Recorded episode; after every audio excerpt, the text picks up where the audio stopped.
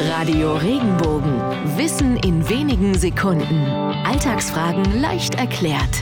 Wenn Sachen total verkommen, warum gehen sie dann eigentlich vor die Hunde? Auch wenn heutzutage viele Hundebesitzer nur das Beste für ihr Tier möchten, nachhaltig, biologisch, ökologisch, früher bekamen Hunde einfach nur die Reste zum Fraß vorgeworfen. Was von der leckeren Mahlzeit übrig blieb, was keiner mehr haben wollte, bekam der Hund.